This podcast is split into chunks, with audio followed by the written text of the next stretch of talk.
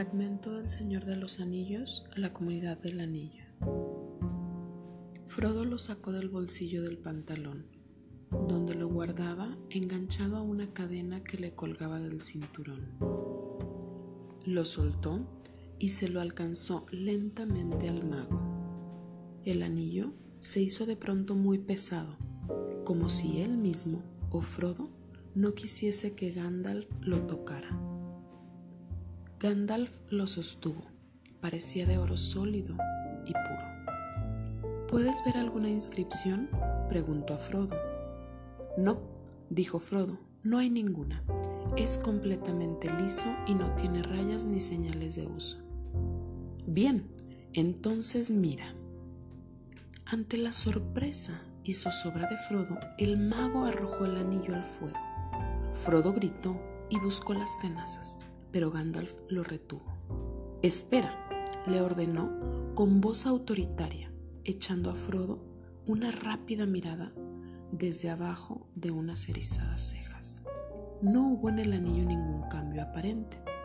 Un momento después, Gandalf se levantó, cerró las cortinas, la habitación se oscureció, se hizo un silencio y se oyó el ruido de las tijeras de Sam el mago se quedó unos minutos mirando el fuego. Luego se inclinó, sacó el anillo con las tenazas, poniéndole sobre la chimenea y enseguida lo tomó con los dedos. Frodo ahogó un grito. Está completamente frío, dijo Gandalf. Tómalo. Frodo lo recibió con manos temblorosas. Parecía más pesado y macizo que nunca. Álzalo, ordenó Gandalf, y mira muy de cerca.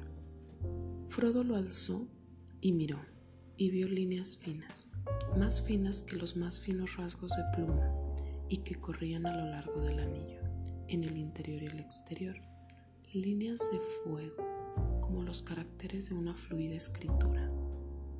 Brillaban con una penetrante intensidad, pero con una luz remota que parecía venir de unas profundidades abismales. No puedo leer las líneas igneas, dijo Frodo con voz trémula. No, dijo Gandalf, pero yo sí.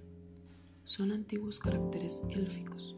El idioma es el de Mordor, que no pronunciaré aquí. Esto es lo que dice en la lengua común con una traducción bastante fiel. Un anillo para gobernarlos a todos un anillo para encontrarlos, un anillo para atraerlos a todos y atarlos a las tinieblas. Solo dos versos de una estrofa muy conocida en la tradición élfica. Tres anillos para los reyes elfos bajo del cielo, siete para los señores enanos en palacios de piedra, nueve para los hombres mortales condenados a morir, uno para el Señor oscuro sobre el trono oscuro, en la tierra de Mordor donde se extienden las sombras, un anillo para gobernarlos a todos, un anillo para encontrarlos, un anillo para atraerlos a todos y atarlos a las tinieblas, en la tierra de Mordor donde se extienden las sombras. Gandalf hizo una pausa y luego dijo lentamente con voz profunda, este es el dueño de los anillos, un anillo único que los gobierna. Este es el anillo único que el Señor Oscuro perdió en tiempos remotos, junto con parte de su poder. Lo desea terriblemente, pero es necesario que no lo consiga. Frodo se sentó en silencio, inmóvil. El miedo parecía extender una mano enorme como una vasta nube oscura que se levantaba en oriente y que iba a devorarlo. ¿Este anillo? furfulló. ¿Cómo rayos vino a mí? Ah, dijo Gandalf, es una historia muy larga. Solo los maestros de la tradición la recuerdan, pues comienzan los años negros. Si tuviera que contártelo todo, nos quedaríamos aquí sentados hasta que acabe el invierno y empiece la primavera. Ayer te hablé de Sauron el Grande, el Señor Oscuro. Los rumores que has oído son ciertos. En efecto, ha aparecido nuevamente y luego de abandonar sus dominios en el bosque oscuro, ha vuelto a la antigua fortaleza de la Torre Oscura de Mordor.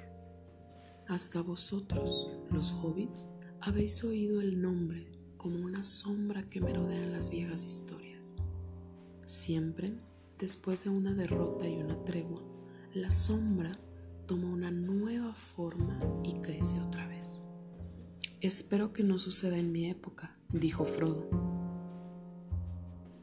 También yo lo espero, dijo Gandalf. Lo mismo que todos los que viven en este tiempo, pero no depende de nosotros. Todo lo que podemos decidir es qué haremos con el tiempo que nos dieron.